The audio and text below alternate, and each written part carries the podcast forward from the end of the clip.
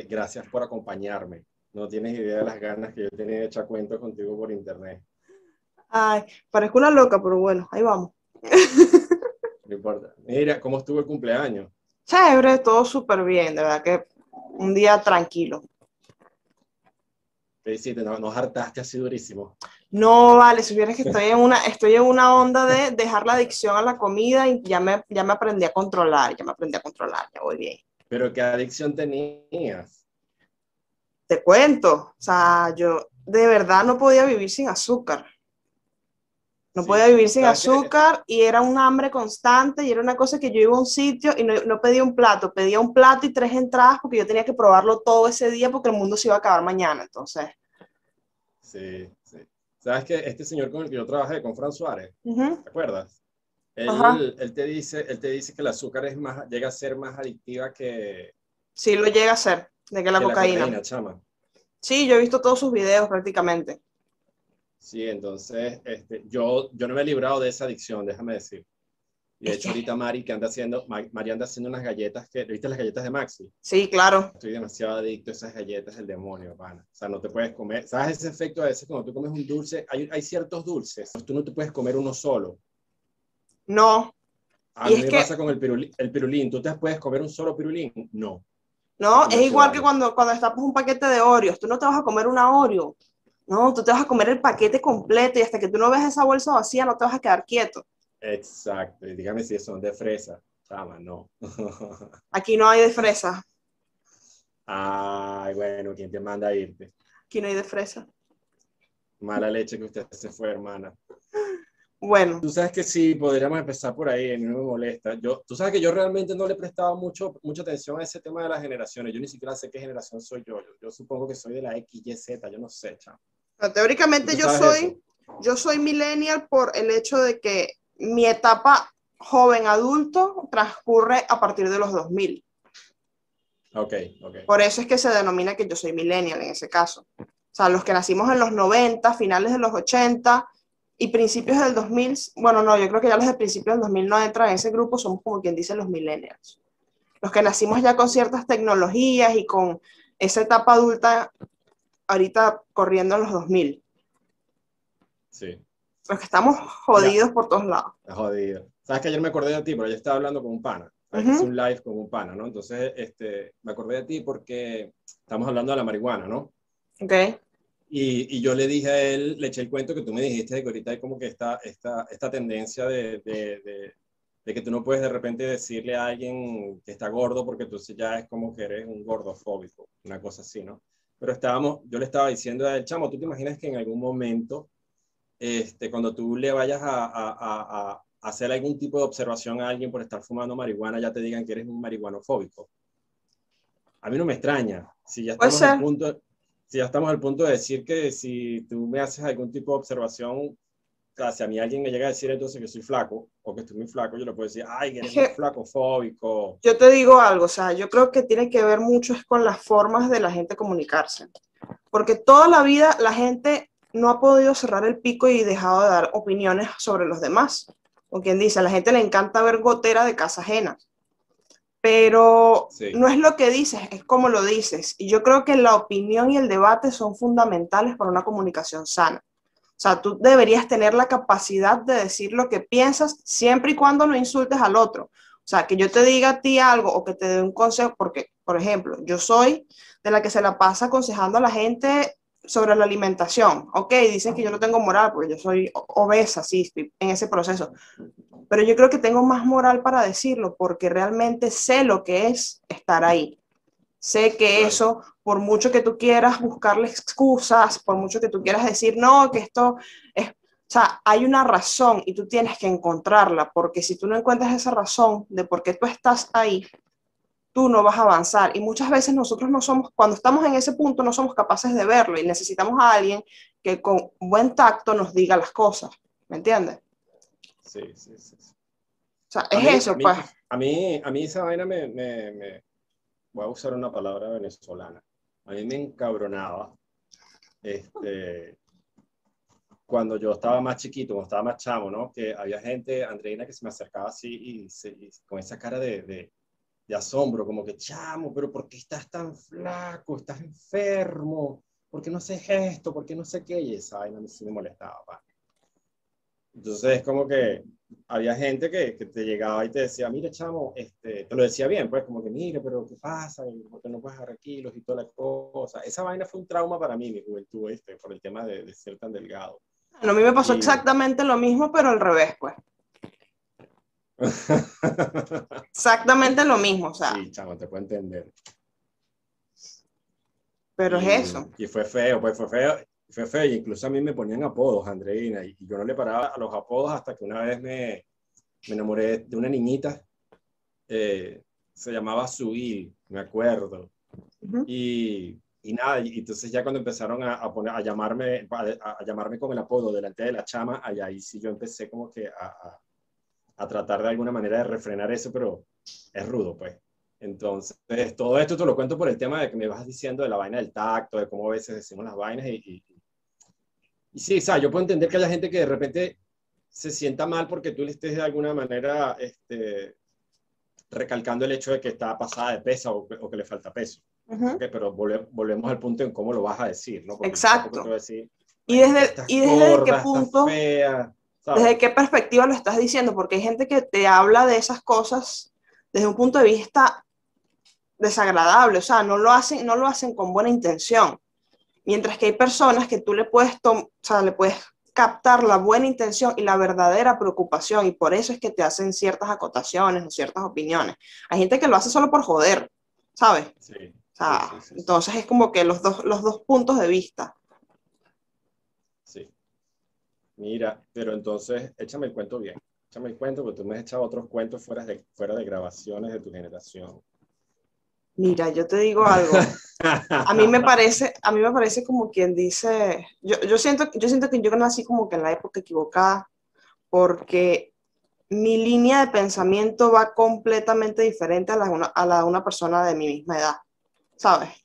Yo siento que a veces yo soy una viejita en un grupo de, de chamos por la forma en la cual yo estoy pensando y muchas veces no lo digo, porque yo digo, o sea, ¿para qué voy a meter yo mi opinión aquí? No me van a entender mejor me lo guardo porque me, me, me, voy a estresar yo, los voy, a, los voy a estresar a ellos, no van a entender, o sea, se va a romper la comunicación. Entonces es como que prefiero bajarme al nivel y relajarme que ponerme a dar opiniones sobre ciertas cosas y que siento que tienden a ser como muy profundas o muy intensas y bueno, me, me relajo, vamos a calmar. Ajá, pero dime, dime exactamente qué es lo que hace la gente de tu generación que te molesta. Dame un ejemplo. Mira. Poder, poder criticar yo te digo sinceramente, o sea, yo no, yo no, si no comparto la idea de, de, ahogarse en un vaso de agua. Yo siento que esta generación nació ahogándose en un vaso de agua. O sea, eso de, de eso. o sea, de que cualquier problema puede ser, ok, depende todo, dice, depende de la perspectiva de esa persona y de cómo lo vea, pero a veces cualquier problema tan pequeño lo ven como una crisis existencial, una cosa súper, o sea, y siento que le dan demasiada fuerza, ¿sabes? Eso es como que parte de, de, un efecto bola de nieve que un problema pequeño le das tanto poder y tanto poder y tanto poder en tu, en tu vida, en tu entorno, que lo terminas haciendo algo enorme. Mientras que cuando tú te consigues un problema, normalmente tienes que ver que hay soluciones o que de ese problema puedes sacar algo diferente. Entonces es como que es algo que yo no comparto con esta generación. Yo a veces entro a Twitter y veo una cantidad de cosas que si te digo ahorita, o sea, puntualmente no te voy a dar un ejemplo porque no, no me viene a la cabeza uno como tal. Pero es como que de verdad te estás, o sea, de verdad estás afectando, o sea, estás dejando que eso te afecte de tal manera como para no seguir tu vida normal. ¿Sabes? Ya, es como que, como que se toman las vainas muy a pecho. Demasiado a pecho para mi gusto, ¿sabes? Y yo digo, o sea, o también, también en mi opinión, siento que somos como que, y me incluyo porque estoy en ese grupo, aunque no, aunque no, con, no convivo con ese mismo tipo de ideas, soy de esa generación y siento que somos como los niños negados a crecer. Y el entorno tampoco nos los está poniendo fácil. Somos niños que, somos niños que todavía creemos que tenemos 13, 14 años y no sabemos qué hacer y resulta que ya llevamos años siendo adultos y no nos hemos dado cuenta porque pensamos que la adultez es un nivel que te van a decir, mira, toma, ya llegaste a la adultez, ¿sabes? No, la adultez va dándote coñazos desde, desde, un cierto punto de tu vida donde empiezas a asumir responsabilidades y empiezas a hacer esto o aquello. ¿Ves? Dijiste una palabra clave que, que, te la iba, ahorita, justo ahorita te la iba a sacar otra vez, la que tú me has dicho anteriormente que, que es un tema como que de responsabilidad. Que, que, los coños como que les cuesta asumir responsabilidad por sus propias acciones. Exacto. Entonces es como que se escudan en esa idea de que yo no soy adulto porque a mí todavía no me han dado ese título, no me han dado la cajita que dice, toma, bienvenido a la adultez. Entonces yo me escudo de mis errores porque yo soy un niño todavía. Yo soy un adolescente todavía que no, no, no, quiere madurar. No es que no ha madurado, sino que no quiere madurar. ¿Ves? Sí, sí. O sea, es que te iba a decir, estaba pensando aquí, este, te estoy escuchando, estoy pensando aquí y, me acordé de, del tema de las etiquetas, ¿no? Que si te pones a ver, nos han etiquetado a todo el mundo con, con el pedo de las generaciones, ¿no? Entonces, yo no sé si es una etiqueta que te dice cómo comportarte o es algo que, que empezaron a, a estudiar y a ver el comportamiento de, las distintas, de los distintos grupos que nacieron en diferentes épocas y en base al comportamiento empezaron a, a ponerles etiquetas. No sé, no sé cómo funciona. Eso es como que... Si que te ponen, le ponen la etiqueta, entonces le dicen, ay, ustedes son así, así, asado, asado. ¿Viste? Tú llegaste a ver la película, la de la, la última de Disney, la de Soul. Ajá. No sé si recuerdas una parte ahí que dicen que cuando estas son las almas que van a ser, qué sé yo, deprimidas. Estas son las almas que van entonces, ¿sabes? Me llama la atención porque no sé si es un tema de que te voy a etiquetar de cierta manera y entonces tú vas a ser de cierta generación, entonces te vas a comportar de cierta manera. Es que son medias poblacionales que toman, o sea, eso es estadística básica, ¿sabes? Pero tú no puedes juzgar a toda una población por un, por un grupo de estudio de un millón de personas, cuando hay 20 millones de personas, ¿sabes? Alguien no te va a encajar ahí. Entonces, si tú empiezas a etiquetar a la gente, que es lo que ha pasado, los empiezan a etiquetar a todos por un pequeño grupo, porque realmente si nos ponemos a sumar toda la persona que pueda pertenecer a una generación como tal, es un pequeño grupo que interactúa con ciertas cosas, que ahorita interactuamos con toda vaina por las redes sociales, y entonces ahí van sacando esos, esas estadísticas, ¿sabes? Estadísticas que van midiendo cierto comportamiento, de cierta tendencia, entonces, ¿no te ha pasado que a veces tú haces cualquier cosa en las redes y asumen o te mandan a un grupo, a, una, a un sector de, de, la población de cierta edad que no es la tuya, porque tus gustos no, o sea, no tienen nada que ver ahí, pero según las redes y tu interacción, tú eres una persona de 25 y 35 años. Ya, no, no me ha pasado, pero entiendo lo que dices. Entiendo lo que dices. Entonces es eso, pues en general, son esas etiquetas que han ido haciendo en base a eso, tomando también los factores del entorno donde uno ha crecido. Por lo menos está la generación, creo que es la boomer, creo que es la anterior a, a la, a la millennial, que fueron los que, los que, los que crecieron todavía sin, sin tecnologías como las que nosotros conocemos. Entonces esa generación, cuando le vino la avalancha tecnológica, fue así como que hubo cierta resistencia al cambio y poco a poco han ido como cediendo. Entonces son los que nosotros conocemos los, los, viejitos, los viejitos que te mandan las cadenas de WhatsApp porque apenas están ahí y traen esa idea de las cadenas que te mandaban en Hotmail en el 2005, 2006, entonces te mandaban una cadena Hotmail y si no la pasabas, Dios mío, qué desgracia. Bueno, ellos traen esa, esa, ese chip ya implantado y no son capaces de dejar una cadena sin pasar, ¿sabes? Mira, yo soy tan viejo que en mi época yo pasaba las cadenas escritas en papelitos. Yo me acuerdo que yo llegué, yo llegué a Andreina una vez, yo me topé con una estúpida cadena de esas y que si no haces esta mierda te vas a morir. Y estaba yo como un loco escribiendo, copiando la vaina en 20 hojitas y tirándola por debajo de las puertas de los vecinos míos. yo lo llegué a hacer a la antigua. Ay, chamo. sí, sí. Mira, sabes que también me acordé, estábamos hablando del tema de las etiquetas, ¿no? Y me acordé de lo que hemos hablado en oportunidades anteriores de horóscopo. Este, quería, quería hablar contigo de eso porque, o sea, yo, yo últimamente le estaba metiendo el tema, como te dije, ¿no? Estaba metiéndole a, los horóscopos. A mí antes de, hace muchos años me gustaba y yo me guiaba por eso. Entonces, claro, empiezo a, a agarré otro camino espiritual y, y, obviamente empecé a entender otras cosas y me alejé de eso. Pero eh, últimamente lo he estado viendo otra vez y, y como que te digo, me llama la atención, ¿no? Que de alguna u otra manera, por lo menos en el tema de mi signo, la pega, ¿ok? Y como te dije, a mí donde me empieza a chocar cuando me dicen que yo voy a hacer efecto del movimiento de un planeta que se va a poner en cierta posición, entonces la luz de ese planeta va a hacer que... Es que Mercurio está retrógrado, no voy a salir de mi casa esta semana porque me va a ir... Con eso, con eso es lo que no puedo estar de acuerdo, pero sí sí hay cosas que me llaman la atención porque, por ejemplo, no te miento, hay vainas que yo leo, por ejemplo, de mi signo y, hay cosas que, con las que me puedo identificar, ¿ok? Y me identifico desde muy niño. Pero hay vainas así como estas, cuando ya empiezan con la vaina de que, mira, este, el Venus va a tener eh, una luz ascendente en, no sé, este, te va a ir, no firmes ningún documento importante esta semana, o sea, cabrón, no. Mira, entonces, ¿tú qué opinas de eso? Mi, mi opinión personal es que los que hacen los horóscopos, los que escriben los horóscopos, son carajos con una inteligencia social arrechísima.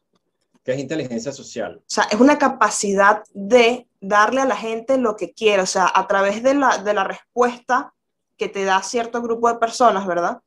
Tú le vas dando aquello que esa persona quiere recibir, ¿me entiendes? Es como un trabajo de empatía y observación juntos.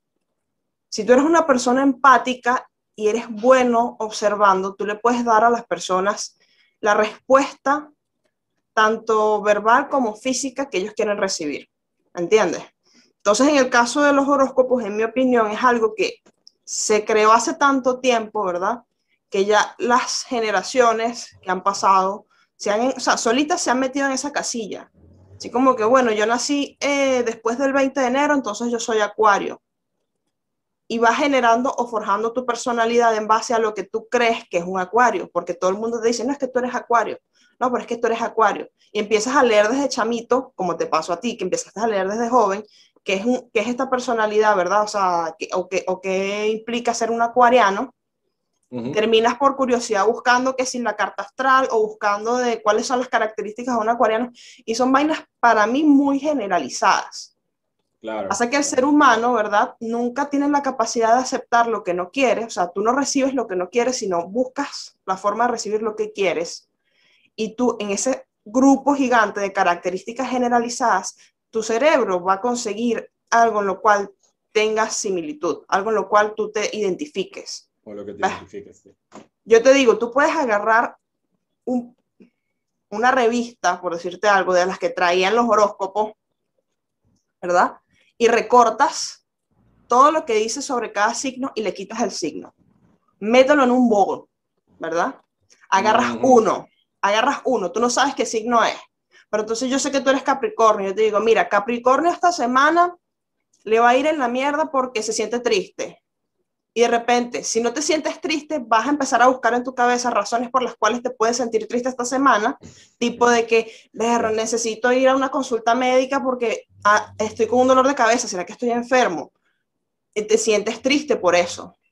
¿Ves? O sea, es una cosa que tú mismo empiezas a, a armar las, ellos te dan las piezas de un rompecabezas aleatorio y tú vas a meter esas piezas así sea con un martillo, pero las vas a encajar porque es, es una respuesta que es una respuesta automática al cerebro. Es buscar lo que te, te, te funciona o lo que tú quieres escuchar en algo que te está diciendo cualquier persona que tiene una capacidad, una inteligencia social muy arrecha. Sí, sí. O sea, como te digo, a mí personalmente no, la idea de ser efecto de algo externo a mí no, no me agrada mucho, pero no tengo, no, o sea, no puedo, es que a veces, a veces cuando lo, lo he leído en el pasado, este, la, la, la asertividad es increíble. ¿sabes? Es increíble. Pero es como que puedo, puedo darle el beneficio de la duda. Yo por lo menos te digo, o sea, yo me pongo a ver este mi horóscopo, mi signo, y dice, no, este, Acuario es un signo rebelde, incapaz, incapaz de, de dar amor, una cosa así. O sea, todo lo opuesto a lo que yo soy. O sea, yo no puedo ser menos rebelde en la vida y yo no puedo ser, cuando obviamente la persona lo amerita, más cariñoso. O sea, ¿sabes? Es como que... Rebeldía, no, a mí me gusta el orden, me gusta, me gusta la, la ¿quién dice? El, la planificación. O sea, eso de rebeldía no va conmigo. Sí. Sabes que yo pienso que al final, Andreina, este, si te pones a ver, chama, todo el mundo necesita algo en lo que creer. Sí, entonces, volvemos a, en estos días estaba hablando con una amiga y, estamos hablando del tema de las religiones, ¿no? Ella, ella, ella fue, hizo unos cursos allá en, Dianética, ¿no? Allá en Margarita. Y le gustó, y pero ella agarró otro camino. ¿ok? Entonces ahorita está en el tema de la meditación y, y este tipo de, de prácticas, ¿no? Entonces yo estaba hablando con ella y yo le dije, mira, este, a mí no me funcionó. Yo lo intenté, de verdad que sí lo intenté, pero no me funcionó. A mí me funcionó fue todo lo que he aprendido en Scientology, en Sociología y en Genética. Entonces, la chama fue súper pana y, me dijo, mira, ¿sabes qué? O sea, tú eres el ejemplo vivo de lo que yo le digo mucho a mis clientes, ¿no? Que tú tienes que encontrar cuál es el camino que te va a llevar, o sea, cuál es tu camino. Ese camino lo vas a elegir tú. Y tú vas a hacer lo que te haga sentir cómodo y tú vas a seguir este, realizando las acciones que te ayuden a mejorar eh, espiritualmente, pero que te hagan sentir cómodo a ti. Y entonces como que, si hay gente que se tripea su horóscopo, ¿quiénes somos nosotros para estar diciéndole? No, claro, pues es obvio. Por lo menos ahora que lo dices con lo de las religiones en general, tengo un cuento de una persona que con todo esto de la pandemia le tocó un día hacer una, una actividad, o sea, le tocó ir a entregar una cosa a una, a una iglesia pero una iglesia cristiana. Entonces me cuenta que fue a esa iglesia a llevar unas cosas, ¿verdad? Y todas las personas que estaban ahí estaban tranquilas, escuchando su, su sermón y en sus bancos con su distancia y su cuestión, pero sin tapabocas, relajado, ¿sabes? Dice, fue me, me, dice, fue un ambiente tan chévere, fue un ambiente tan, tan, tan bueno que yo dije, o sea, no importa en lo que creas, pero cree en algo, porque si eso te va a dar esa paz mental, si te va a dar esa capacidad de afrontar las cosas de una manera más lógica, más tranquila y con la mente más serena, vale la pena. Entonces, ese grupo de personas estaba en esa iglesia y lo que menos le preocupaba era el coronavirus porque ellos estaban ahí hablando con Dios, porque ellos creen en Dios, tienen esa fe arraigada y sabían que no les iba a pasar nada porque sienten que su fe es más fuerte. Si eso te da el móvil para seguir adelante y para ser buena persona, cree en lo que tú quieras, ¿sabes? siempre y cuando no le hagas daño a nadie y no afectes a nadie. Las creencias son completamente respetables, ¿sabes? Exacto. Entonces, yo me voy a seguir viendo mi horóscopo. no te juzgo, no te juzgo. ¿Me entiendes? Entonces, bueno, Mira, eh, ah, bueno, había otro tema que, que, yo le he hecho bastante publicidad en mis videos que yo voy a hablar contigo, que es el famoso tema de la soledad. Estúpida y jodida soledad. Sabes que yo recientemente, recientemente te tengo algo que compartir con el tema de la soledad. A, mí no me, a mí no me molesta compartir esto con la gente que, que pueda ver el video. Sabes que em, yo en algún punto yo me, no sé si la palabra correcta es jactaba, ¿no? De jactarse la estoy usando bien, ¿verdad? Sí. Me jactaba. yo, me jactaba yo me jactaba de ser el tipo que había dominado el poder de la soledad. ¿Okay? ¿Cómo es eso? Y que ya, pues que ya yo había dominado el tema de poder estar solo y tranquilo y chévere, me sentía bien con, con, con estar solo y toda la cosa, ¿no? Y, y, obviamente me han estado sucediendo ciertas circunstancias en la vida, que esas sí no las voy a compartir, pero tú las sabes, entonces, eh, que me han llevado a entender que, o sea, es como que, imagínate que, que, la vida vino, agarró y me dijo, ah, tú eres el tipo que se, se, la pasa diciendo que es el huevo pelado de la soledad. Entonces, me dieron varios guamazos, ¿no? Entonces me di cuenta de que tuve que aceptar. Toma. Tuve que aceptarla. ¿Cómo? Y que, ¿Cómo? Toma, para que siga. Sí, sí, sí, sí. Tuve que aceptar la idea y meterle un pelito de humildad a la vaina de, que, realmente hice trampa ¿sabes? En el pasado, porque cuando a mí me tocó esa época en la que yo tenía que confrontar la soledad, lo que hice fue buscar vías de escape y las vías de escape era, el tema de la promiscuidad. ¿Sabes? No tenía una pareja estable, pero cuando me sentía solo, buscaba a alguien con quien estar. Llenara eso. Que llenara el vacío. ¿Sabes que la soledad básicamente es un tema, o sea, lo, como yo lo, yo lo he sentido, es como un tema de vacío. Para mí, yo creo que la soledad es el miedo a estar con uno mismo. Exacto. Exacto. Es el miedo a estar. Sí, yo lo entendía coñazo. ¿Ok? Entonces, yo hice trampa por muchos años porque estuve eh, en, esta época de promiscuidad y obviamente cada vez que empezaba el dolorcito de la soledad lo tapaba con, con una compañía. Entonces, claro, después ya aparece Mari y yo estoy todo el chorrero de años de relación que estuve con Mari y cuando Mari llegó a mi vida ya pues más nunca estuve solo. ¿ok? Entonces, ciertas circunstancias en tiempo, de tiempo presente me han llevado a volver otra vez a experimentar ese tema de soledad y es cuando yo me doy cuenta de que, o sea, yo nunca realmente la confronté, ¿no? Entonces, ahorita, casi a los 43 años, es que estoy experimentando eso de una manera completamente distinta, ¿no? Como que, como que llegar a un punto de sentirte en paz con el tema de la soledad, porque es tal cual lo que tú dices, es el tema de que no, no te sientes bien contigo mismo. ¿ok? Entonces buscas desesperadamente a algún tipo de compañía, entonces es cuando vienen los problemas, porque puede ser compañía que de repente, como estás buscándola para tapar un hueco, puede ser compañía que no sea la mejor. ¿Me explico? Buscas, hasta, buscas personas que validen tu, tu personalidad para tú darte, para tú, como quien dice, no confrontar el hecho de que ni, ni tú mismo te aguantas, ¿sabes? Sí, chao, sí, sí, sí.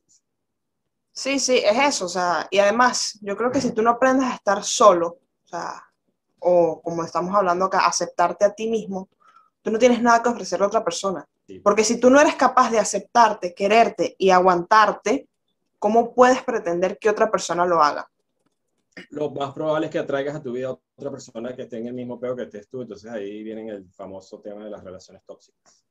Sí, o que intentes entonces fingir ser alguien que le agrade a esa persona, que no eres tú realmente, porque ni tú mismo te aguantas, y entonces te quedas fingiendo y terminas sin darte cuenta pasándote la vida fingiendo y dices, wow, ¿cómo llevo yo 5, 6, 7 años en esta relación si yo no me siento bien? ¿Sabes? No estoy feliz, pero no estoy solo. Sí, sí, sí. Mira, yo he logrado dominar ciertos grados de, de, soledad, porque, por ejemplo, yo puedo, yo puedo salir a pasear solo, puedo ir al cine solo, puedo comerme un helado solo, puedo salir a hacer cosas solo. ¿Ok? Y, y, chévere, ¿no? Porque yo sé que hay personas que, que no pueden ni siquiera llegar al punto de, de, sentirse cómodas comiendo en una mesa ellas solas. Entonces, pero si hay cierto nivel, digamos que de, de, soledad, no sé si la palabra correcta sea de soledad íntima, que, que, a veces me cuesta un poquito como que confrontar, pero ahorita ando en ese proceso de, bueno, cualquier demonio que vaya, que cualquier demonio que yo tenga internamente que se pueda sentir afectado con el tema de la soledad, bueno, es hora de que salga y, y, resolverlo, porque es como que es tal cual lo que tú dices, o sea, si yo aprendo a estar conmigo, ¿ok? Y aprendo a quererme como yo soy, a darme todo ese amor que yo quiero dar y recibir de otra persona, yo me lo doy a mí mismo. Oye, en teoría, este, yo debería convertirme en un ser bien bonito, ¿no? Es lo que yo pienso. Sí. Un ser que es independiente, es un ser, un ser que independientemente perdón, voy a repetir eso, que un ser que emocionalmente es independiente. Exacto. Que, que, tus emociones no dependen de, cual, de alguna No dependen de, tu entorno, sino de ti mismo. Exacto, entonces eso es lo que, eso es lo que, eso es lo que estoy trabajando yo ahorita, en mí. Sabes que yo siempre he sido más bien el opuesto a eso. Yo estoy, yo estoy tan cómoda sola que me cuesta estar con gente. Ah, ok. Yo incluso cuando estaba, cuando estaba chama, que estaba en el, en el colegio, que ya uno, como quien dice, tenía la posibilidad de tener que sí, audífonos y un MP3 y escuchar música. Yo estaba en un grupo de cinco o seis amigas y yo estaba sola. Yo me aislaba completamente porque me costaba interactuar, porque más bien mi problema va desde el punto de vista de que yo siento que no, no, no, o sea, no, soporto las pérdidas, entonces prefiero no, como quien dice, no, no hacer lazos muy fuertes. Ah, ya, ya, ya, ya. ¿Me entiendes? Entonces es como que estoy tan acostumbrada a, a, digamos que a vivir mi soledad y mi, mi, tranquilidad, que yo soy yo con música y ya. Ahí paso yo tranquila mi día, hago mis cosas súper relajada pero entonces cuando vienen, o sea, vienen personas o estoy con más personas, entonces tú me ves como que un poco más cohibida por ese miedo a, a, a la pérdida, ¿sabes? Ese miedo a, pegarme mucho a alguien que de repente desaparezca de mi vida. ¿Ves? Sí, sí, sí, sí, eso lo entiendo. no puedo entender, no me pasa, pero, pero lo puedo entender completamente porque en una época me pasó. En una época me pasó y, y eso es, Recho, ese tema, ese tema del amor propio es, es algo bien interesante, pana, porque vamos a estar claro que no todo el mundo en la sociedad domina ese tema. De hecho, son muy pocas personas las que yo conozco que pueden dominar ese tema realmente y que no sea un tema que es un, como un barniz social que la persona se pone para dar la cara a la sociedad. Y que, no, nunca lo vas a dominar al 100% porque las inseguridades siempre están. ¿Sabes? Sí. O sea, es como que, ok, tú puedes empezar o aprender a amar cierta parte de ti, pero puede que empieces a, o sea, siga teniendo algo que no, como quien dice, no termina de encajar o no terminas de aceptar. Entonces es como que, que te digan que no, yo me amo 100% como soy, es mentira. Es una mentira, pero, o sea, de este tamaño gigante porque es imposible. Es imposible porque el ser humano cambia cada segundo la forma de pensar. Y lo que te gusta ahorita, en cinco minutos no. ¿Sabes? Sí, sí, sí, sí. Pero bueno, ay, ¿cómo haces tú con tu, con tu, con tu, con tu esposo? Tu esposo no, no califica allí en ese tema. Tu esposo entra y sale de tu espacio cuando tú quieras. Exacto, o sea, es que es una cosa de que ya estamos tan, tan acostumbrados que podemos estar, es que yo, o sea, podemos estar solo estando juntos. Ya, ya, ya. O sea, él tiene su espacio, tiene su momento, hace sus cosas, yo hago las mías. Estamos en la misma casa todo el día porque él hace home office ahorita. Pero cada quien tiene su momento, ¿sabes? Sí. Y con todo eso, que estamos en la misma casa, tenemos el chance de repente a final del día juntarnos y contarnos qué tal estuvo tu día. okay. O sea, ya, ya estamos acostumbrados, ya, ya, tenemos práctica en separar los espacios. ¿Sabes que me acordé de una canción de Jennifer López que decía que si el anillo para cuándo? ¿Te acuerdas de esa canción? Sí. Bueno, la voy a cambiar y te voy a preguntar, ¿y los niños para cuándo? Bueno. Ay. no, mira, yo, yo creo que quizás no, quizás no falte mucho para eso, pero tú sabes que cuando la gente más piensa, más tarda en tener muchachos, ¿no?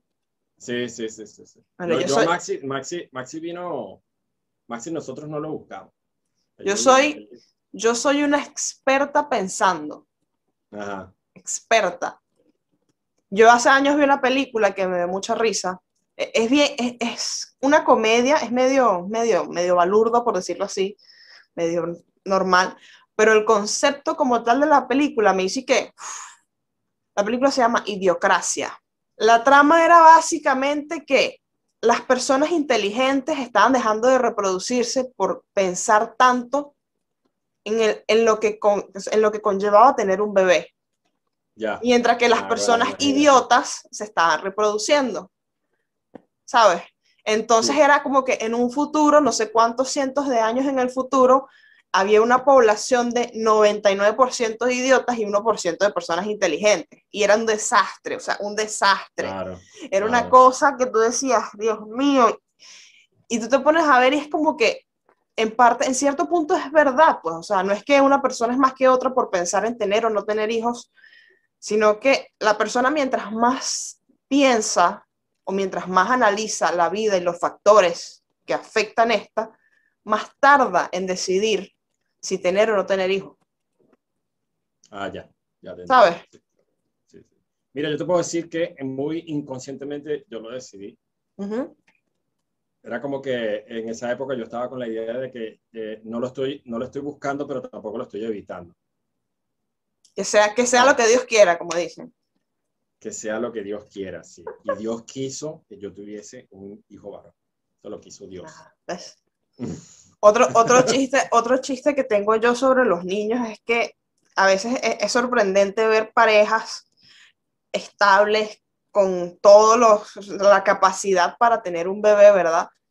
Y les cuesta tanto, ¿verdad? Mientras que hay personas que no tienen, o sea, no tienen ni siquiera dónde caerse muertos a veces y es una cosa de que, yo digo, les soplan y ya salen embarazadas.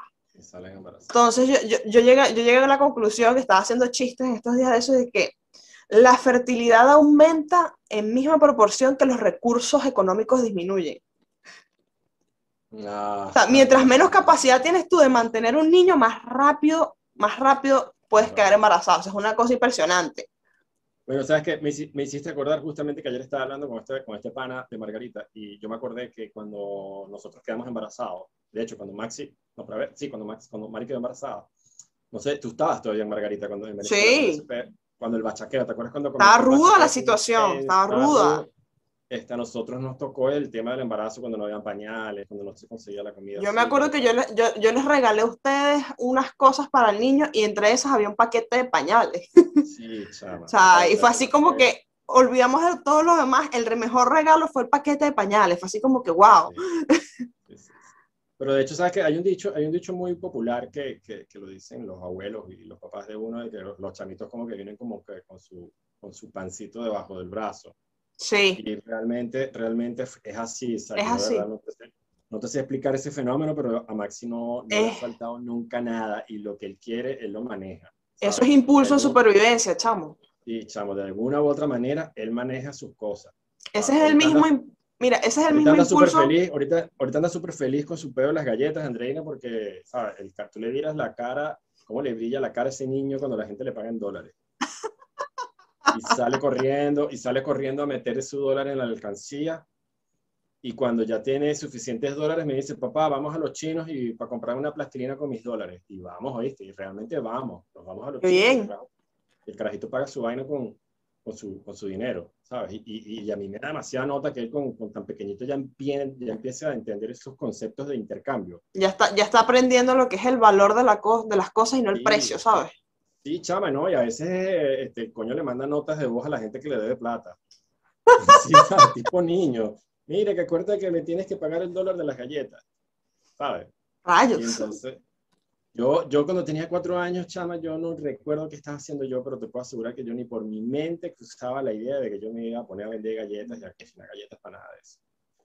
Ah, yo no sé, yo no sé qué generación, en la qué generación entra, entra Maxi, definitivamente. Mira, ya, sabes? No sé, no te sé decir cuál es la que, la, dice, la siguiente casilla en las cuales los van a meter, pero yo sí sé que es una generación que tiene muchas ventajas. Tienen tanto acceso a la tecnología que nacen aprendidos, o sea, es una cosa, es una habilidad innata por agarrar cualquier aparato tecnológico y dominarlo en segundos que tú te quedas como que, o sea, es impresionante. Es realmente impresionante. Vamos a criticar la música. ¿Quieres criticar la música? Dale, sí va. ese, ese, tema también lo tengo atragantado, le tengo una, le tengo una carga al tema del trap y el reggaetón, porque siento que están destruyendo, están destruyendo este, la estética musical, chama. En estos, días, en estos días vi un loco que cantaba trap, Andreina, y me impresionó porque ya está, ya el tema ha perdido tanto la estética que ya ni siquiera se preocupan en hacer rimas armónicas en las letras de las canciones. ¿Sabes? La vaina era que fui al supermercado, mi mamá me llamó, me monté en un carro, este, estuve en un avión, fui a hacer pipí. La vaina no tiene ningún tipo de sentido. No, y, y es que ahorita como que mientras menos sentido tenga, mejor es. Sí, chama, entonces, y lo que me preocupa es que hay generaciones que están creciendo con esa vaina. De hecho, de hecho en estos días, ayer estaba hablando con mi amigo este tema de que hay dos canciones que a mí me han llamado mucho la atención, ¿no? La de, la de ¿te acuerdas la del Felices los Cuatro? Ajá. La canción, la canción es toda la historia de cómo... La que, la que normaliza la infidelidad. La que normaliza la infidelidad. Y la otra de... A mí me gustan mayores, que creo que la que, que, la que las chamitas que le gustan los tipos mayores, ¿no? Ajá. Entonces, yo como que, o sea... Date cuenta, cuando salió esa canción, la tendencia así de que, ah, bueno, a mí me gustan mayores, todo el mundo la escuchó. Y de repente de ahí para adelante vino esa tendencia dura de las chamitas de querer buscarse un sugar daddy. De, los sugar, de hecho, yo no sé de dónde salieron esos términos. Esos términos son nuevos para mí, los del sugar daddy. Mira, si te pones a buscar las, las definiciones, la, la, la, el origen de la, de la frase, no sé, de verdad que no sé qué vas a conseguir porque no tengo ni idea. Pero es como que es eso, pues van haciendo una tendencia. A medida que sale una canción que normaliza cierta cosa, el momento es un escándalo y después se hace tendencia. Yo me acuerdo que cuando salieron las primeras canciones de reggaetón, era un escándalo la cosa, ¿sabes? El baile, la broma. Después se fue normalizando y se fue normalizando y se fue normalizando. Ya hoy es como que lo normal, los chamitos ya crecen con eso y relajados, pues.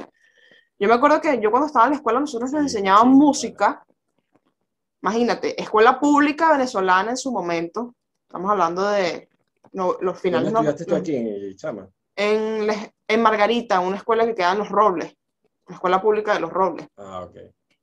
Tú no estudiaste en La Salle, yo no sé por qué tú tengo la idea de que tú estudiaste en La Salle. No vale, son muy lejos para mí. Pero a nosotros nos enseñaban música y nos enseñaban que los acordes tenían que tener sentido, ¿sabes? Tiene que tener estética, es que esa es la vaina de la música, el arte, la estética. ¿Sabes? Que el tono de voz del cantante se tenía que ajustar al acorde, ¿sabes? El cantante tenía un acorde, o sea, una nota en su voz, Entonces, si la melodía estaba muy alta y el cantante era de, voz grave, ¿verdad? Había que bajarle la melodía para que todo, venía, o sea, todo, todo tuviera su, su concordancia, todo sonara perfecto. Sí, sí. Pero es como que más de, es como que yo, lo que ya sabemos que, que, que sucede, pues, que como que hay una campaña global para empezar a, a, hacer que la sociedad pierda cualquier valor que, que, pueda tener que le ayude a perpetuarse en el tiempo, ¿no? O sea, yo por lo menos ayer justamente estuve escuchando un playlist de rock de los 2000 y me di cuenta que nosotros crecimos con rock, rock pop, ¿sabes? Pero yo me puse a recordar, o sea, fue recordar y recordar con cada canción que escuchaba, me acordaba de los videos musicales y era toda una elaboración. O sea, la, la, canción junto al video te tenía que contar una historia, ¿sabes? Ahorita no. ¿Te acuerdas de esa época, te acuerdas de esa época preciosa de MTV? La época, tú estabas en los 90 por ahí, ¿verdad? ¿O no? 90 2000. En los 90 todavía estaba chamita, estaba en la, escuela básica, ya en 2000 estaba en bachillerato. Pero sí te tripiaste en TV en su época. Claro, yo, me, yo todas las tardes me ponía mi top, top 25, creo que eran de los videos. y era así como que toda la tarde escuchando música y viendo los videos con aquella impresión. Sabroso. ¿Sabes que ¿Sabes que El otro día estaba comiendo pizza con un pana, aquí en Valencia. Y mm, tú sí ibas a fiestas, ¿verdad, Andreina? Rara vez.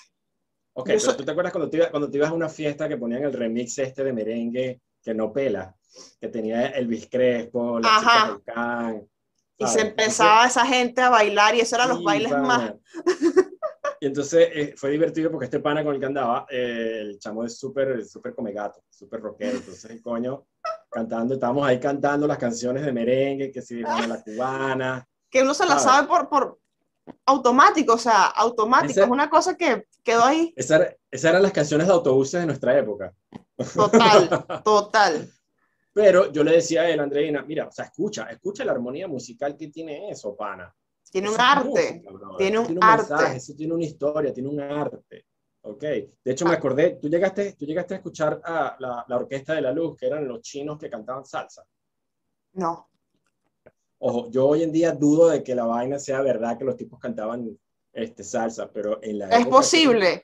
Mira, a los asiáticos les encanta la música venezolana. No sé si son los chinos o los japoneses, pero tienen una cantidad de covers de Simón Díaz, covers de gaitas, gaitas venezolanas, que, te, te partes de risa viendo esos panas cantando esa música. O sea, es una cosa impresionante. Claro, claro. En el tiempo de pandemia, han habido muchos artistas que han hecho como que conciertos desde su casa y toda la cosa, ¿no? Entonces aparentemente hay un video en el que Paulina Rubio, ¿te acuerdas de Paulina Rubio? Ajá. Bueno, que la cara antes La chica dorada. Sí, la chica dorada. Nunca me cayó bien esa ridícula. Este, la caraja, antes de, antes de empezar el concierto, Andreina, se, pasó, se, se, se jaló un hilo de cocaína delante de todo el mundo. What? Ah, y después empezó a cantar.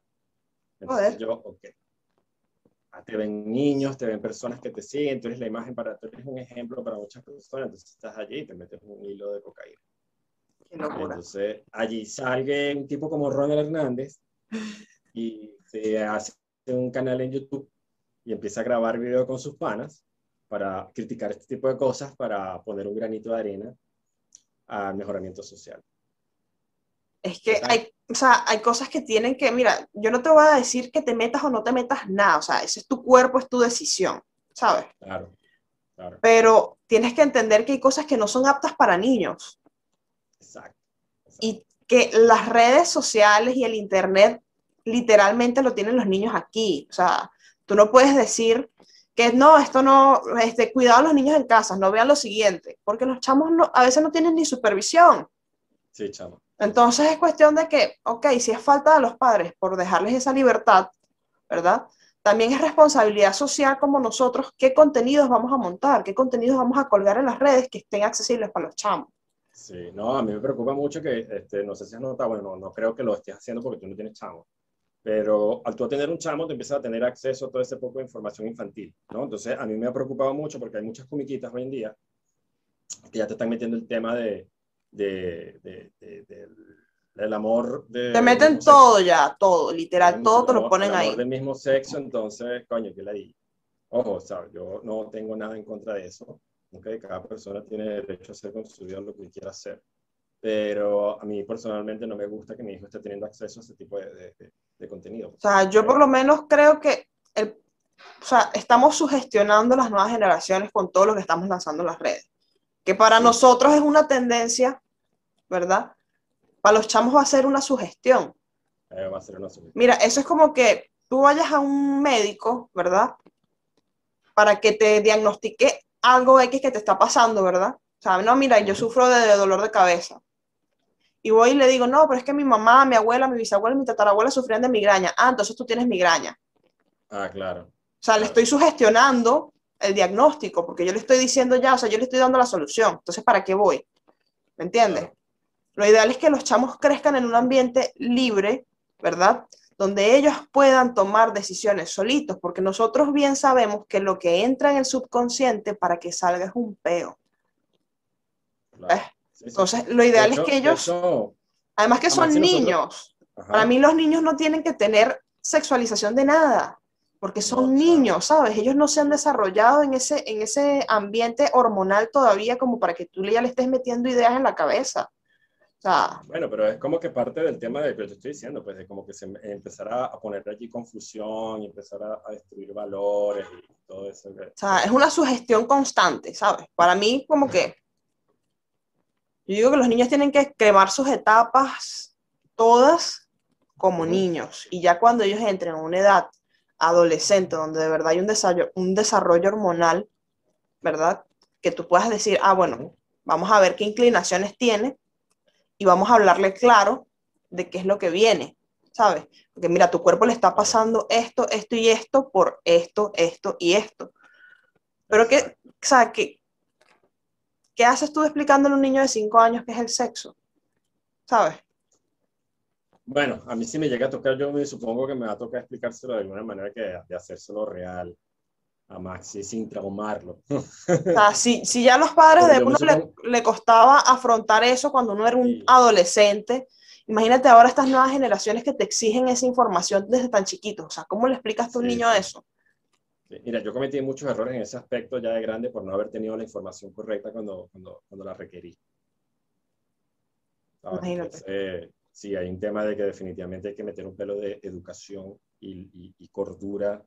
Es lo que te digo, que todo el pelo lo que está sucediendo es como que para destruir el núcleo, núcleo familiar, Andreina, y entonces que ya cuando, o sea, el núcleo familiar es como que la vaina más poderosa que tiene la sociedad. Ya cuando tú empiezas a hacer acciones para destruir eso, obviamente, ¿qué es lo que estás buscando, no? Entonces, es un tema de que, bueno, ya todos sabemos que vivimos en un mundo que está ahorita patas arriba y que nos tocó vivir aquí y que hay, buscar, hay, que, hay que hacer lo que sea necesario para poder sobrevivir bien y ayudar a otros a sobrevivir. Esa es la premisa que yo tengo en mi vida, o sea, buscar la forma de yo poder sobrevivir bien y ayudar a todas las personas que yo pueda ayudar a que sobrevivan bien, porque al final, al final eso, es lo que, eso es lo que te vas a llevar. Claro. Y he visto que, y he visto que es lo que te vas a llevar. Entonces, eso fue. Entiendo. Mira, entonces eh, vamos a ir finalizando ahorita. Gracias por tu tiempo, gracias por darme una conversación tan, tan nutriente, ¿sabes? Y este, tenemos que hacerlo otra vez. Claro que sí, cuenta con eso. Dale, voy a pausar entonces. Dale, voy a pausar entonces.